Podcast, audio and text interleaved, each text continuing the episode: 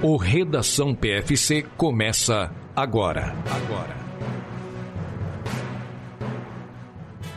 Começa mais um Redação PFC. Redação PFC número 59 tem início neste exato instante, neste dia 18 de junho. Eu, Ele Augusto, recordista pessoal na Maratona de Porto Alegre, vou conversar com Marcos Buozzi, recordista pessoal da maratona e Pace Boston garantido. Tudo bom, Marcos? E aí, pessoal, tudo bem? Bom dia. Hoje é boa tarde ou boa noite, porque hoje não tem treino longo, então não precisa acordar cedo. Aqui saiu cedinho, mas se você quiser escutar isso depois, não vai treinar hoje, porque é semana pós-prova, eu tô tranquilão. Então, vamos embora para as notícias. Vamos para as notícias, que vocês vão ver, a gente vai falar de coisa importante, que é o que? Nossos recordes em Porto Alegre. It's time for the news.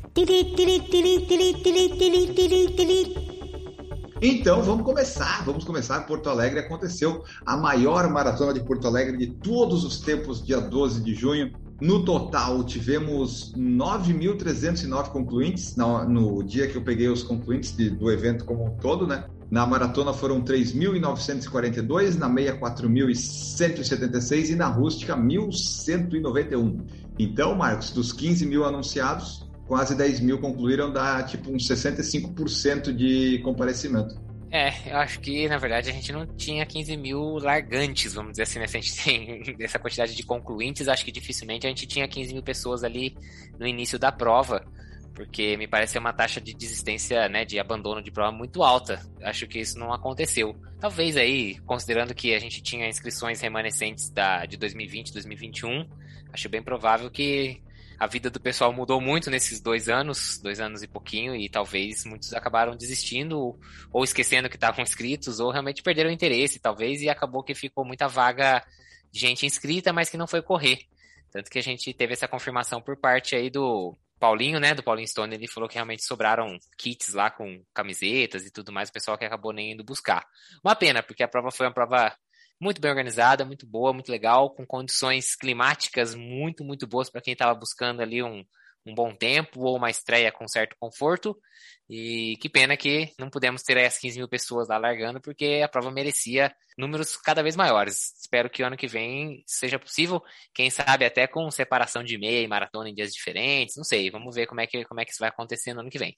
Mas, de qualquer jeito, para quem estava lá, a prova aconteceu, no masculino, para vocês saberem, a gente teve aí o brasileiro ganhando, o Geilson dos Santos foi o primeiro lugar com 2,17,17, Samuel Souza do Nascimento em segundo com 2,19,28 e Antônio Marco Pereira de Araújo em terceiro lugar com 2,19,33. O segundo e terceiro aí chegaram bem pertinho ali um do outro. Enquanto isso, no feminino, a campeã foi a Talenteref com 2,40,26. Em segundo lugar ficou Janete Cheruto Massai com 2,43,42. E em terceiro lugar, a primeira brasileira da prova, Elisângela Ferreira de Oliveira, com 2,50,14. E nós tivemos o, no quinto lugar no feminino a Raíssa Marcelino. Ela estava lá com a gente no mesmo hotel que ela estava lá com a Olímpicos e eu, eu tive a oportunidade de conversar com ela. Quando eu conversei, eu não sabia quem ela era, mas depois eu descobri que ela fez a maratona de São Paulo em três horas e alguma coisa, tinha subido no pódio e dela falou para mim que a meta dela era correr abaixo de 2 horas e 50, 2 horas e 47, sabe? Que ela disse: "É, eu tô indo para tempo nessa de Porto Alegre". Então ela melhorou o tempo dela, mas não conseguiu lá o 2:47. Mas a gente estava lá no hotel com o pessoal de elite. Eu vi como é que o pessoal de elite se alimenta, Marcos, no pré-prova, na janta e no café da manhã. O conta o segredo, Giovani... conta o segredo pra gente. O segredo é o seguinte, Giovanni dos Santos, o Wellington Cipó, o que que eles comem? Arroz, feijão, macarrão, e aí saladas lá, alguns legumes, e é isso, e dá uma repetida e vamos embora, na janta, né? E no café da manhã, pegaram um pãozinho, o Cipó pegou um pão, pão com queijo, eu disse, queijo, Cipó? Rapaz! Acho que é porque, não sei se está voltando de lesão, mas ele ia só para brincar, ele foi correr com a galera, a galera que corre em 1 hora e 18, que foi quando ele completou a prova. mas daí ele comeu também uma batata doce caramelizada, eu disse, olha só, tem que comer isso, é? Eu comi um pão, né? Porque como largou muito cedo, né? Quer dizer, não é que largou cedo. A gente teve que acordar muito cedo para ir para lá, então dessa vez eu não corri em jejum. Eu comi uma, em umas quatro e meia, acho, eu comi um pão e foi isso, sabe? Água de coco, porque eu achei que eu ia ficar com fome três horas. Eu nunca me preparei para ficar tanto tempo, mas eu acompanhei como é que é o almoço o, e a janta da Elite. E daí eu segui, né? Eu fiz duas, peguei arroz, feijão, macarrão e repeti. E peguei pudim, quatro pudins. Eu acho que daí talvez eu tenha exagerado. Mas eu bati meu recorde pessoal. Então, tudo que você disser que eu fiz errado, você não vai ter como refutar a minha, a minha prática, sabe? Eu acordei também quatro da manhã, a gente largou às sete, eu não comi absolutamente nada. Nem durante a prova, eu tomei três géis de carboidrato durante a prova e eu quero ver quem que vai vir me provar que eu estava errado e que eu tinha que ter tomado mais gel, que eu tinha que ter comido antes da prova. Não tem, não existe, não pode mostrar o melhor estudo da face da Terra que eu estava errado. Eu não vou convencer e eu vou continuar acreditando que eu estava certo, porque eu fiz meu RP, consegui meu pace Boston, consegui meu índice para Boston, então não tem como eu estar errado. Correto, Enio? Exatamente. Você fez de um jeito, eu fiz do outro e os dois deu certo. Então, o pessoal tem que parar de, né, de, de, de achar uma fórmula mágica. Mas só completando aqui, então, nós tivemos na de 2019 pouco mais de 7 mil participantes, 7.500 no total, e esse ano deu 9.309. Então, como você falou, teve gente inscrita em 19, que já não está mais correndo, e teve gente inscrita em 19 que não sabia que estava inscrito e se inscreveu de novo. O sistema tinha que ter alguma coisa para bloquear o CPF. Eu acho que só nisso aí eles podem ter ganhado algumas inscrições. Eu, por exemplo, como eu fui lá com o pessoal da Olímpicos, eu ganhei uma cortesia para me inscrever, mas eu disse: não, não precisa porque eu já fiz antes, né? Eu já tinha feito antes. Só que, de qualquer forma, quando nós fomos retirar o kit, eu tinha o meu número inscrito na maratona, eu não sei como, porque eu não fiz nada, mas eu estava lá, ele 42 quilômetros. Então teve bastante gente que não foi retirar. Os kits lá, quando nós fomos embora no sábado às 19 horas, que quando fechou tudo, tinha bastante kit ainda. Mas eu acho que pelo menos é bom para ele ter uma ideia, né? Aumentou, teve bastante gente, e daí ano que vem já é mais uma normalidade, vai dar para trabalhar melhor. Porque eu aposto que se concluíram 9.300, largou, deve ter largado uns 9.400, 9.500, né? Geralmente não tem uma desistência tão alta quando a pessoa larga.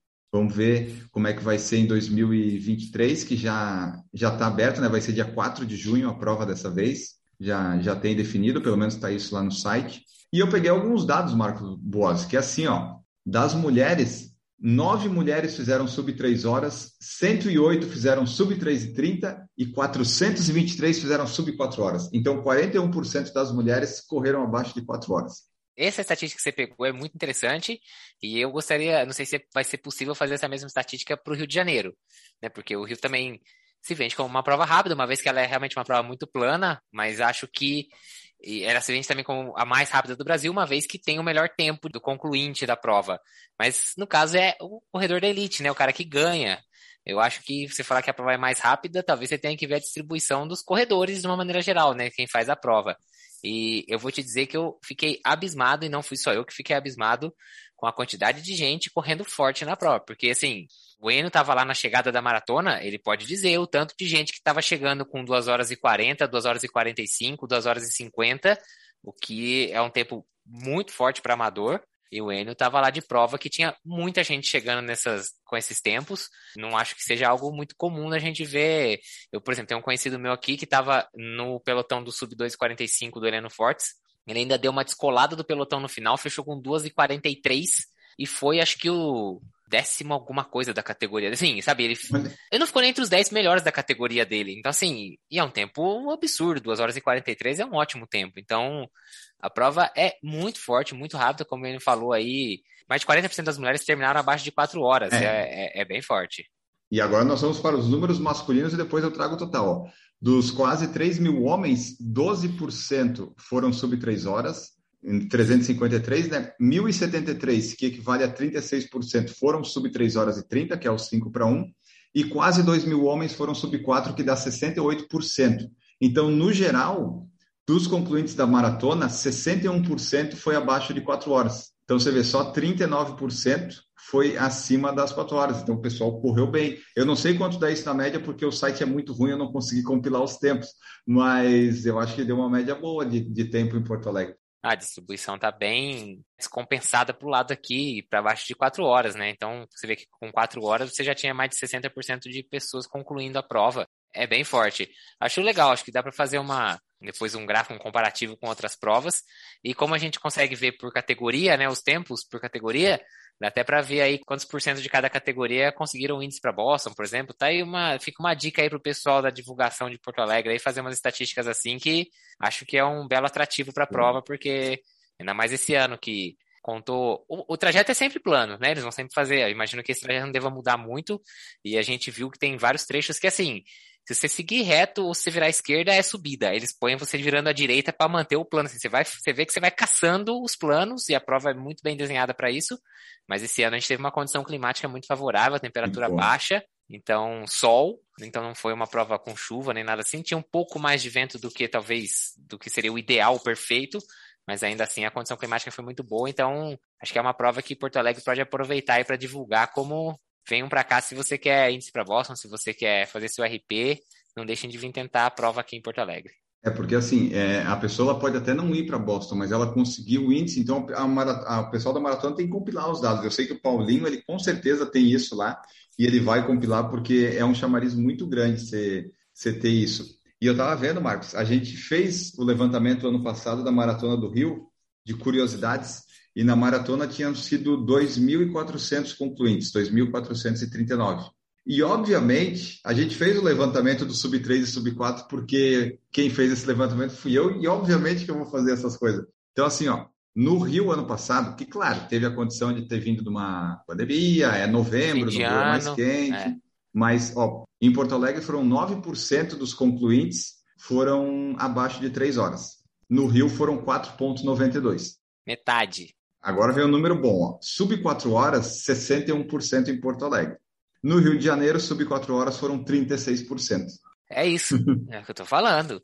Pode falar o que quiser. Porto Alegre é a prova mais rápida do Brasil. Ah, mas no Rio o cara ganhou com 2,13. Tá bom, porque levou um, um atleta mais elite do que Porto Alegre conseguiu levar, mas se você é atleta amador, você não tem que ver o tempo do cara que ganha, você tem que ver isso daí, ó, a galera que foi para lá correr. Então, assim, as condições de Porto Alegre são ideais, são muito boas. Fale o que quiser, mas Porto Alegre é a prova mais rápida do Brasil, não tenho dúvida nenhuma, afirmo isso sem, sem nenhum tipo de receio. É. Você é mais bonita? Não. Rio de Janeiro, você pode pegar o título da prova mais bonita do Brasil e acho que dificilmente alguém vai contestar isso. Mas que Porto Alegre é mais rápida, é mais rápida. O que eu vejo, cidades que poderiam talvez competir com Porto Alegre seriam Curitiba e Florianópolis ali em junho. Só que Curitiba tem muita subida e Florianópolis, enquanto eles quiserem colocar ponte para ficar bonita, não vai ser rápida. Vai ter que dar voltas na beira-mar, sim, se quiser ser uma prova rápida, mas se quiser ser uma prova que não repete percurso, vai ter que ir para beira-mar sul, vai ter que passar ponte e daí já não é tão rápida. Então, dá essa problemática. E se ambas tivessem as condições, fosse ali, a gente ia ter muita maratona em junho, né? Ia dar um problema. É melhor não ter também, eu acho. Deixa assim. Deixa é, assim, assim tá eu, bom. Eu, eu, não conheço o detalhe aí de Florianópolis, essa questão da ponte, mas você que correu lá em Porto Alegre, subiu o 15 e subiu o 18, que seriam, vamos assim, as duas subidas da meia maratona. Comparadas com o 15 e o 18, essas subidas de Floripa são bem piores. É, Floripa, na verdade, daí, um, a única subida que tem as subidinhas do viaduto, que daí você passa rapidinho, não atrapalha tanto, mas a da ponte, sim, a da ponte não tem nem comparação. O tanto de tempo que você perde e a energia que você gasta subindo ali para subir e descer a ponte. Nem se compara com a subida do 15 e do 18, por exemplo, da, da meia maratona. É, vou te falar que a do 28 e do 32, a do 28, sério, é, eu, eu, achei que não. Na hora que eu subi, eu falei, não, não deve ser essa. Essa aqui, eu, eles não contaram isso aqui como. A, a subida do 28 é, é nada. Tipo, é uma subidinha de um viaduto, assim, sabe, que passa por cima da outra rua. Uhum. Mas é ridículo, assim, é zero, zero, zero. A do 28 eles não deviam nem contar, sério, assim. Eu, eu, particularmente fiquei feliz na hora que eu passei na do 28. Falei, era isso a do 28? Ah, então beleza, uma menos, então, porque essa nem conta, assim, é bem tranquila mesmo.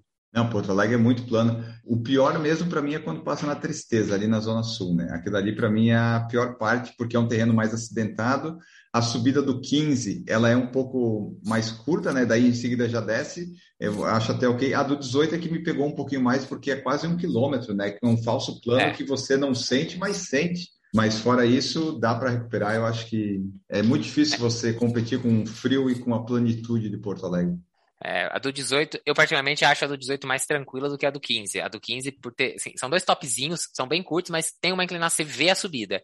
A do 18 é aquela, aquele falso plano que vai embora. É óbvio que impacta no ritmo, impacta. mas eu me sinto melhor correndo nesse tipo de falso plano do que pegar o topzinho, assim, Entendi. porque dá aquela, aquela empinada. Mas eu acho assim, são recuperáveis, são subidas recuperáveis. Sim. A do 15 você faz dois topzinhos, aí você desce de uma vez, as duas de uma vez só, né? E a do 18, depois que você passa também, você desce embora. Na hora que a gente entrou na descida para virar na avenida ali, a gente começou a pegar o vento contra, e aí já tinha já um outro fator ali atrapalhando, mas foi. A prova é realmente. Eles caçam um trajeto plano, porque eu tinha uma outra impressão de Porto Alegre. Eu achei que Porto Alegre fosse uma cidade plana e rodando de carro lá fora do percurso, ela não é, não é plana, não. Ela tem muito sobe e desce. né? Mas Eles realmente acharam ali a, o percurso perfeito, o percurso ideal dentro da cidade. Isso. E se puder melhorar ainda, com certeza o Paulinho vai dar um jeito lá de, de passar a bicicleta num lugar ou de aterrar um ponto lá, né? Quanto mais plano conseguir, melhor. A volta da Zona Sul da Tristeza, o bairro realmente, o nome condiz com a, aquela condição, porque não é que o bairro é feio e triste, não, mas é que para a condição da prova é a pior parte do percurso da prova. Eu, eu não corri a parte da maratona, né? Mas na meia, com certeza, é a pior parte, porque é um terreno que é meio instável, é ruim de correr, tem subida, tem descida. Realmente dá uma tristeza passar ali, porque é um momento difícil da prova. É, Eu vou dizer que ali, a única coisa que me animou um pouco é que é uma região que estava um pouquinho mais abrigada do vento quando comparada com a orla, né, ali na beira ali do rio. Ali você entra na tristeza e realmente sim, não é, não é o negócio mais lindo do mundo, vamos falar bem a verdade. A estrada dá uma estreitada, né, só uma pista de vai e volta e tem ali realmente seus trechos de asfalto um pouquinho pior, mas a diminuição do vento me animou. A parte da maratona lá em cima, aquela volta grande que a gente faz, não é também um trecho, é um trecho parece, vou falar para você, parece bem os trechos que a gente passa na maratona de São Paulo, na meia maratona de São Paulo ali que sai do Pacaembu, sem o sobe e desce, Uhum. claro, mas assim, aquele pedaço de cidade mesmo, sabe assim, uns prédios, pichação, esse tipo de coisa assim, corredor de ônibus, esse tipo de coisa. Mas assim, lá já estava sofrido e tinha bastante vento, então eu particularmente preferia até a tristeza do que aquele pedaço, mas acho que tem mais a ver com a minha condição na prova do que realmente Pode com, ser. com o cenário. É, e tem a ver, porque a minha condição na prova do, na tristeza era de final de prova, então era contando os segundos, né? Você estava num É. ritmo mais tranquilo quando passou, né? 18, Isso. 15 na maratona, É. tá mais tranquilo. E para terminar sobre a maratona de Porto Alegre, nós falamos nossas metas, né, Marcos Boss? Vamos comentar aí como é que foi nosso tempo, porque é raro a gente não atingir as metas. Até agora, acho que só eu não atingi na maratona de São Paulo, mas o resto tudo a gente conseguiu fazer o que a gente se propôs. Qual que foi seu tempo na maratona de Porto Alegre? Fiz 3 horas e 6 segundos. Eu estava tentando o meu índice para Boston, que é de 3 horas e 5 minutos.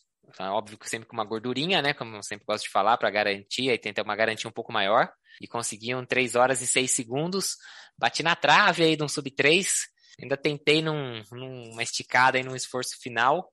Mas 6 segundos ali, quando você percebe que tá perto, mas que são 6 segundos, 7 segundos no caso que teria que tirar, não é tão fácil assim. Se eu soubesse lá no começo, talvez teria feito alguma coisinha diferente, mas ali nos últimos metros ali fica difícil. Então bati na trave do sub 3, mas que não era o objetivo, realmente o objetivo era o índice de Boston, então dá aquele check, dá o certinho na prova aí, porque consegui uma gordura de 4 minutos e 54. Penso eu que estou com certa segurança para garantir essa vaga para Boston, mas vamos esperar aí, daqui a pouco vai ter notícia sobre isso. E por fim, né, eu bati meu recorde pessoal, fiz 1,37,42, melhorei em um minuto e um segundo o recorde passado. Então foi um bom dia para correr, atingimos nossas metas. E o PC, eu não lembro o tempo líquido dele, mas foi 3 e 10 e alguma coisa, né? Acho que 3,10,47, alguma coisa assim. De qualquer forma, o PC atingiu o, o, o objetivo dele, que era o recorde pessoal, o índice para Boston, com muita folga, né, Marcos? Acho que para a idade dele foi pelo menos uns 10 minutos, né? Quase Foi 10, isso. né? Porque o dele é 3, e- o índice dele é 3,20. Então dele beirou os 10, deu 9 e alguma coisinha. Tá. E daí eu não sei quando é que o PC está ouvindo esse redação, se ele vai ouvir, mas daí, né, Boston é sub 3, né? O PC já sabe que agora tem a, a corda esticou mais e tem que ir lá para o sub 3, porque Porto Alegre foi um passeio para o PC, né? Ele só foi para o índice, agora tem que ir para fazer o melhor da vida, né? Então vamos vou. aguardar isso. Eu vou contar a verdade aqui, que ele já falou que já tem o sub 3 na cabeça, já que ele acha que é possível e que dá para trabalhar para ir buscar. Então é isso aí. Todo mundo para o sub 3, é isso aí. Muito bom, vamos para a próxima notícia. A Maratona do Rio acontece neste fim de semana. O episódio está sendo publicado à uma da manhã. O pessoal da meia maratona, eu inclusive, está largando às seis e meia, né, para completar, porque a meia vai ser no sábado e na maratona, a maratona vai ser domingo, a maratona vai largar às cinco da manhã. Estou no Rio de Janeiro. Eu corri na quinta-feira, por exemplo, estava 17 graus. Não é uma temperatura perfeita para correr, mas é uma temperatura boa. Não tinha, o sol saiu depois só. Então, assim, na meia maratona, largando seis e meia, se você acaba até sub duas horas, oito e meia, não vai ser tão ruim de correr. Os cariocas, Marcos, estavam correndo de manguito e passando frio Imagina. com 17 graus. Eu imagino. E o pessoal que vai correr a maratona larga às 5. Aqui está amanhecendo tipo 6 e meia. Então, assim, o pessoal que vai para um sub 3, por exemplo, na maratona, antes das 8 horas já está chegando. Então, vai ter uma hora e meia aí que vai estar tá muito bom de correr. A temperatura pode ficar entre 15, 16, 17 na largada. O que para o Rio é bem baixo, não vai ser uma Porto Alegre, mas eu acho que o pessoal vai ter boas condições, melhores do que o ano passado, em novembro. Então, nós vamos ter 21 no sábado, 42 no domingo e a largada dos 10 e dos 5 às 8 e às 9 horas do domingo. A minha ideia é participar da meia e dos 5 quilômetros. Na meia, fazer o melhor possível que sobrar com as pernas. Daí, dessa vez, não temos metas. Dessa vez, como não é uma prova para tempo, a única meta é abaixo de duas horas, né? Se for abaixo de duas horas, já está bom. Mas o resto, a gente vai ver se sai 1,40, 1,45, 1,50. E os 5 quilômetros, se eu conseguir a inscrição que eu quero conseguir, aí eu quero tentar um recorde pessoal, pelo menos. Eu vou trazer aqui a informação, aproveitando que no domingo, estou vendo aqui na previsão do tempo, a previsão é de 18 a 21 para quem vai correr a maratona. É, e na parte da manhã a gente já tem uma chance de 52% de chuva ao longo da manhã. Então pode ser aí que o pessoal, talvez que vai chegar um pouquinho mais tarde aí na maratona, vai correr mais para perto das 4, 4 horas e alguma coisa, talvez pode até que pegue algumas pancadinhas de chuva. Vai ter um pouquinho de vento, ali nas casas de 10 a 15 km por hora. Já quem vai correr no sábado na meia maratona, a previsão é de 19 a 25, então vai estar um pouquinho mais quente do que no Pode domingo. Pode ser que chova, né? E Tava a chance de chuva também meio... é por volta de 60% de probabilidade de chuva no sábado pela manhã. Então, o pessoal que vai correr aí sábado ou domingo, sábado e domingo, né? Se você for fazer o desafio da cidade maravilhosa, que é 21 no sábado, 42 no domingo, não esqueçam de levar ali um plástico, alguma coisa assim, talvez umas sacolinhas para enrolar o pé antes da largada, para já não, se por acaso der umas pancadas de chuva, não largar encharcado.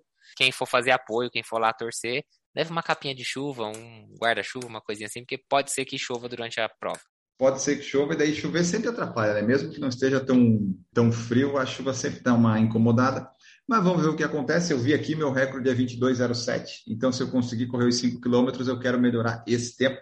Vamos ver, no próximo Redação a gente conta tudo como é que foi.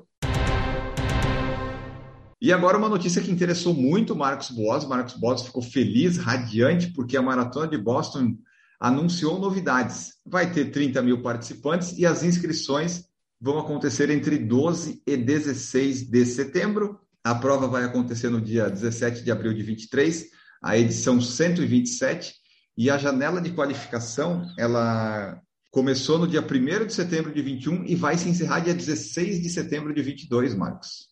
Exatamente, a gente já tinha essa notícia de que era 1 de setembro de 2021 o início da janela, mas sem a, sem a confirmação ainda do fechamento, né, de quando ela se encerrava. Então a gente tinha provas aí no finalzinho de setembro, provas rápidas, como Berlim, por exemplo, que é 25 de setembro, se não me engano.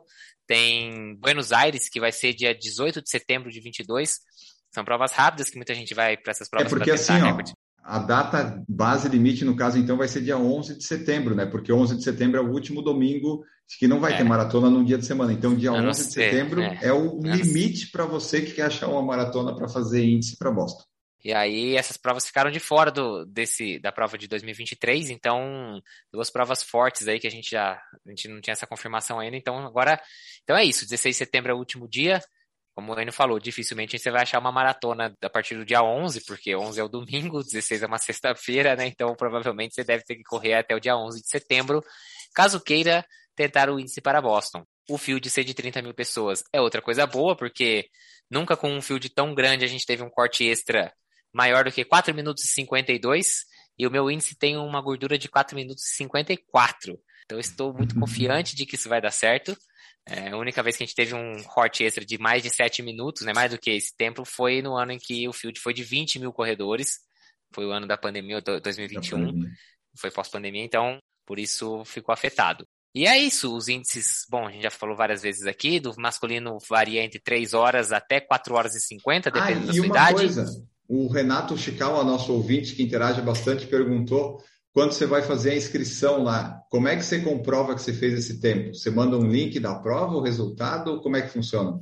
Olha, eu não vou te garantir porque eu nunca fiz inscrição para Boston, né? mas assim, essa parte eu também nunca fui ver com muito detalhe, mas nas provas em que eu participei, em que você podia mandar comprovante de tempo para talvez largar melhor ou coisa do tipo, você tinha que mandar o link do resultado da prova. Tanto que eu me inscrevi para Disney com isso, mas a prova aconteceu depois da inscrição e aí o link do resultado mudou para do ano seguinte e o pessoal me colocou no último pelotão porque achou que eu tava mentindo porque eu não tinha colocado, né, não tinha, eu não tava naquela, naquele link de resultado, ah, né? Entendi. Então, eu imagino que Boston não deva ser diferente disso. Você deve ter que colocar o link do resultado, talvez da página oficial da prova ou coisa do tipo, para eles garantirem que é uma prova também acreditada, né, medida, aferida e tudo isso. mais. Então, imagino que seja isso. Mas assim que eu tiver essa confirmação, Renato, eu, eu trago essa informação para você, porque também é algo importante. Não adianta só você tirar um print da tela e mandar, né? Porque o print eu posso escrever o nome que eu quiser lá em cima, colocar o que eu quiser. Tem, que ser, tem que ser em algo, tem que ser um link realmente externo. Imagino que seja assim que deva ser a acreditação dos tempos. É, e você que está nos ouvindo, que já foi para Boston, conta para nós como é que é, se você quiser nos ajudar aí, que daí já facilita para gente. E, né, só para deixar registrado que a partir de 12 de setembro de 22 começam a valer os tempos para Boston 24. Então, se a, o Marcos, por exemplo, vai fazer sub 3 em Berlim, ele vai garantir o Boston para Boston 24, se ele quiser também. Olha que interessante, a pessoa em setembro, outubro de 22 garante uma prova em abril de 24. Como né, um ano e meio antes. Coisa maravilhosa. Yeah. Isso, isso é o cenário perfeito. Se você tiver, fizer a data de fizer o aniversário no dia certo, essas são as condições mais perfeitas do mundo para você correr a seu índice dois anos a menos do que você vai correr Boston. É assim, você tem que ter nascido é na época certa. Porque assim, você pode correr, por exemplo, em setembro de 22, vamos lá, corro Berlim em setembro de 22. E aí eu faço aniversário só em março de 23. Vamos, vou dar um exemplo. Eu corro setembro de 22, por exemplo, com 38. É, né? com 38. Em março faço 39 em março de 2024 faço 40, então eu corro Boston 2024 com 40 anos, já tô na 40 45. Mas eu já fiz meu índice sim. com 38 anos e meio, vamos dizer assim, porque foi de março para setembro, a gente tem que considerar os seis meses. Então você faz o índice 18 meses a menos do que você vai ter na prova. Claro, tem que depender da sua data de nascimento e achar uma prova, né? Mas existem pessoas que conseguem correr o índice com quase dois anos a menos do que a. Que daí tu ganha cinco minutos, né? Cinco ou dez minutos você ganha. Isso. Ah, é, eu, eu nasci dia 2 de abril. Eu, você... eu, e tu também, tu nasceu em março. Fevereiro, finalzinho de fevereiro. Mas ajuda já, ajuda. Já ajuda. Ó, imagina só, Enio, você correr, quando você tiver, vamos dizer que não mude os índices, você corre com 43 seu índice já é 3,20. Enquanto no 40, 44, seu índice seria 3 horas e 10. Você ganha 10 minutos. Então, tipo, no seu caso desse daí, você correria para um índice de 3,20 quando você ainda tem 43 anos. Só que você só vai correr com 45, entendeu? Tipo, você tem um ano e meio de vantagem para tentar. Isso. É, olha, ó, anota aí, ó. Não, não desperdiça esse tipo de coisa, não. Vamos anotar. É, eu gostei dessa janela de 10 minutos. Mas então é isso, pessoal. Boston anunciou essas coisas e 2023 PFC estará em Boston. Esperamos que com a equipe completa. Mas aí vai depender, né, da gente conseguir verbas, parceiros e outras coisas mais. Mas a ideia é ir toda a equipe, que no caso é eu e o Marcos e a Natália. e o PC, o PC vai junto. E a esposa, e vai todo mundo. Bom, vamos lá. A, PC vai até com as crianças, ele falou. Ah, boa, tem que ir, né? Que não são mais, que não são mais tão crianças assim, né? A gente fala criança porque a gente é velho. E na quinta-feira, dia 16 de junho, que é quando nós gravamos o Redação PFC, o Alisson dos Santos venceu mais uma etapa da Diamond League em Oslo. Ele segue invicto nos 400 metros com barreiras, ele ganhou a etapa lá na Noruega.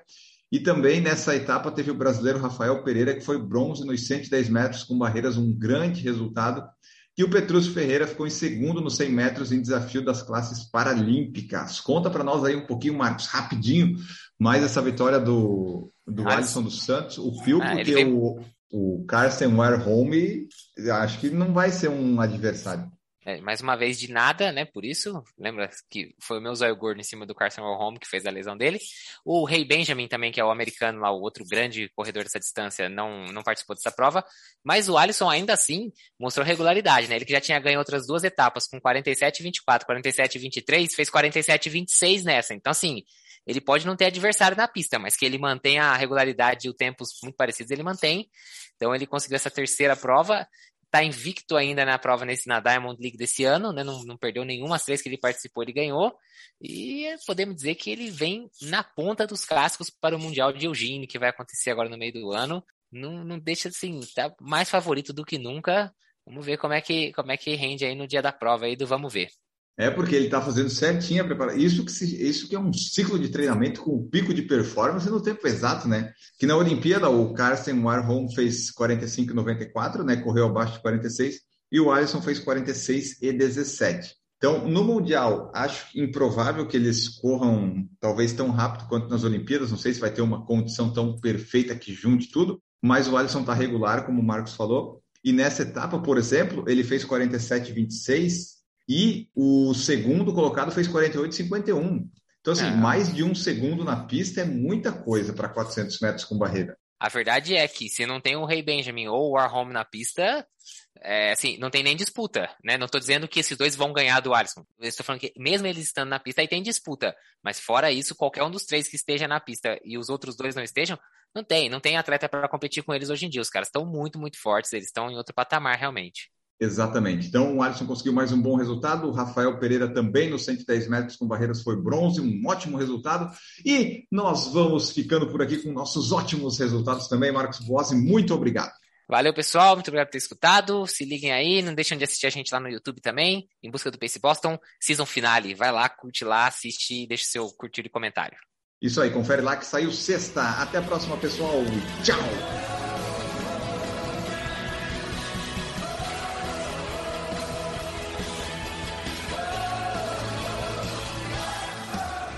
Produção por Falar em Correr, podcast multimídia.